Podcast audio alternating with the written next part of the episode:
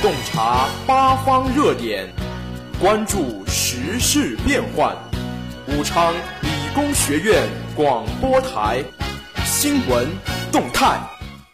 各位听众朋友们，你们好，这里是武昌理工学院广播台，在每天中午准时为您带来的新闻动态栏目，我是主持人张扬，我是主持人戴维成。今天是二零一五年五月十八号，历史上的今天。一九七七年，国际博物馆协会为促进全球博物馆事业的健康发展，吸引全社会公众对博物馆事业的了解、参与和关注，确定五月十八日为国际博物馆日。下面进入今天的新闻三百秒。新闻三百秒，快速听世界。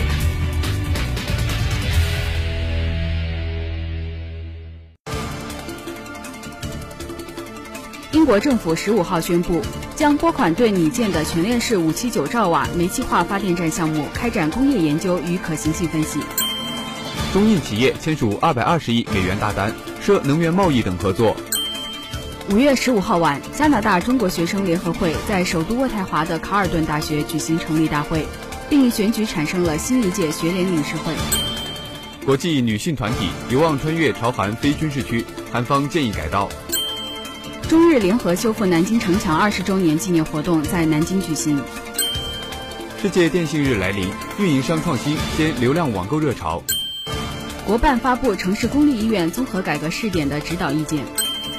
空军工程大学航空航天工程学院代表队荣获国际未来飞行器设计大赛冠军。政策加油技术清障，煤层气产业将爆发。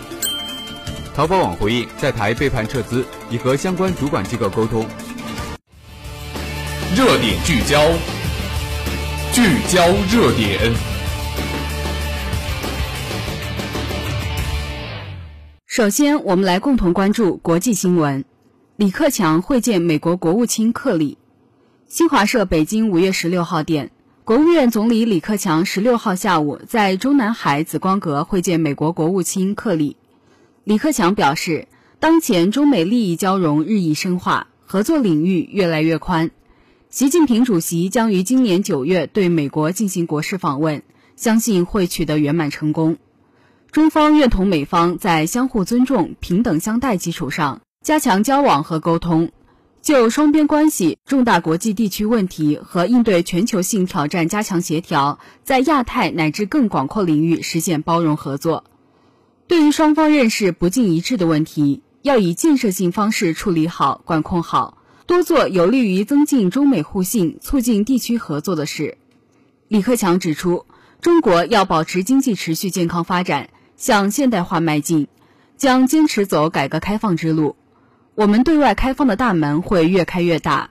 中方愿同美方加快双边投资协定谈判，当前特别是要建设性推进负面清单谈判，力争达成一个高水平平衡的结果。努力将双边经济关系提升到更高水平，两国还完全可以开展第三方合作，更好实现互利共赢。李克强强调，气候变化是中美合作的重要领域。中国作为一个发展中大国，在应对气候变化方面做出了不懈努力。我们愿同美方一道，加强政策沟通，坚持共同但有区别的责任原则，落实好已达成的共识和所作承诺。希望发达国家加大技术转让和经验分享，支持发展中国家应对气候变化的努力。克里表示，美中不是竞争关系，而应是共促发展。双方应利用好战略与经济对话等机制，加强沟通协调，加快推进双边投资协定谈判，就应对气候变化开展更多合作。美方愿与中方就非洲卫生、教育、基础设施建设等发展议题开辟合作新领域。中国图书将亮相美国书展。记者十七日从国家新闻出版广电总局获悉，五月二十七日至三十一日，中国将作为主宾国参加在美国纽约举办的美国书展。中国约一百五十家出版集团、出版社及近万种图书将亮相该书展。二十六位知名作家也将随团赴纽约开展交流活动。据介绍。此次美国书展中国主宾国活动是中美建交以来中国出版业在美国举办的规模最大的一次中美出版交流活动。活动将以出版交流为主体，以书为媒，举办作家交流、文化展览、专题论坛等系列文化活动，促进中国与美国乃至世界各国的文化交流和出版交流。届时，出版高峰论坛、出版交流活动以及作家学者交流活动、中国图书销售推广活动、文化艺术系列展览等近一百二十场主宾国系列活动将轮番上演。本次中国主宾国活动展区分为图书展区和文化展区两部分，其中。图书展区包括图书出版展区、数字出版展区、中国主题图书展区、经典中国国际出版展区、中国图书对外推广计划精品展区、中美互译精品展区。文化展区主要用于举办中国古代出版印刷展、中国当代艺术展等文化艺术展览。美国书展由美国书商协会于1947年创办，是目前全美最具影响力、规模最大的年度国际书展。也是全球最重要的图书贸易和版权贸易盛会之一。下面我们来共同关注国内新闻：中国对外文化贸易步入发展快车道。新华网深圳五月十七号电，出口东南亚为主的邳州玉雕，远销海外的合成号小吃云片糕，“一带一路”中外文化合作展，在此间举行的第十一届中国国际文化产业博览交易会上。许多参展产品走出国门，也将中国文化产业推向海外。二零一四年三月，中国国务院印发《关于加快发展对外文化贸易的意见》，对加快发展对外文化贸易、推动文化产品和服务出口作出全面部署。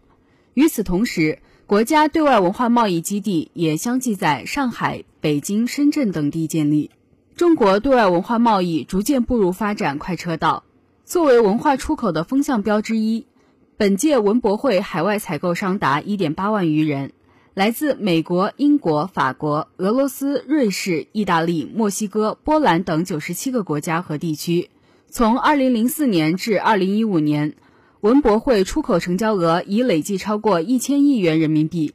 在有“玉雕之乡”称号的江苏邳州展位上，相关负责人告诉记者。中国的貔貅、关公等玉雕受到越来越多国家的欢迎。近两年来，“一带一路”沿线，尤其是东南亚华人华侨聚集的国家和地区，更是邳州玉雕最大的海外目标市场。去年有近四千万元的订单，今年预计还会继续增长。今年新设的一带一路中外文化合作展更是热闹非凡。这里不仅展出了具有各国风情的文化产品。还举办了系列文化贸易国际论坛，并组织海外参展商和专业采购商与园区企业进行对接，为国内外文化企业搭建了交流交易平台。让互联网给消费插上翅膀。今年的政府工作报告提出，大力发展信息、旅游、绿色、住房消费、养老家政等六大消费领域，加快培育消费增长点。互联网对几大消费领域的带动作用不言而喻。各种旅游、餐饮、电影、打车、家政服务等应用纷纷上线，让消费更加便捷、高效、个性化。为促进电子商务的发展，国务院近日印发了《关于大力发展电子商务、加快培育经济新动力的意见》，成为新常态下落实互联网行动计划的措施之一。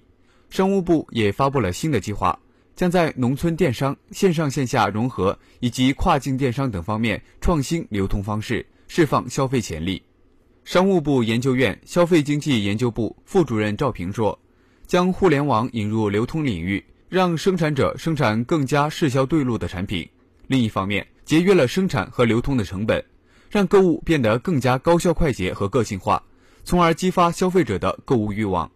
要发挥互联网对消费的拉动作用，还要不断完善相关配套设施，比如要提升商品质量。”更好地保障消费者合法权益，从营造宽松发展环境、促进就业创业、推动转型升级、完善物流基础设施、提升对外开放水平等多个方面，每项具体措施之后都有明确的执行部门，并要求各部门二零一五年年底前研究出台具体政策。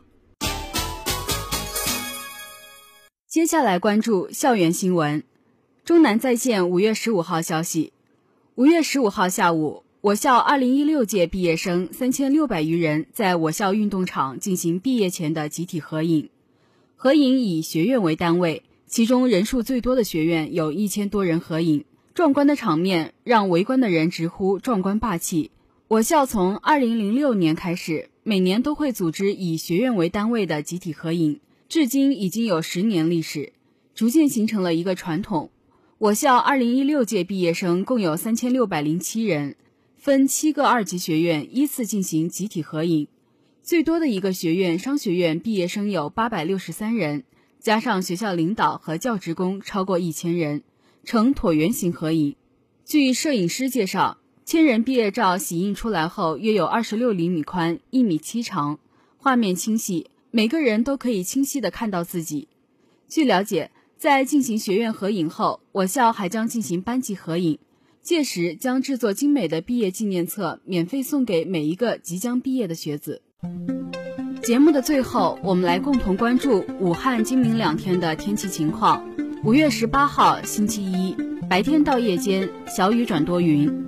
最高气温二十八摄氏度，最低气温二十一摄氏度，有微风。五月十九号，星期二，白天到夜间晴转多云，最高气温三十摄氏度，最低气温二十摄氏度，有微风。以上就是今天新闻动态的全部内容。主持人戴维成、张扬，感谢您的收听，我们下期再见。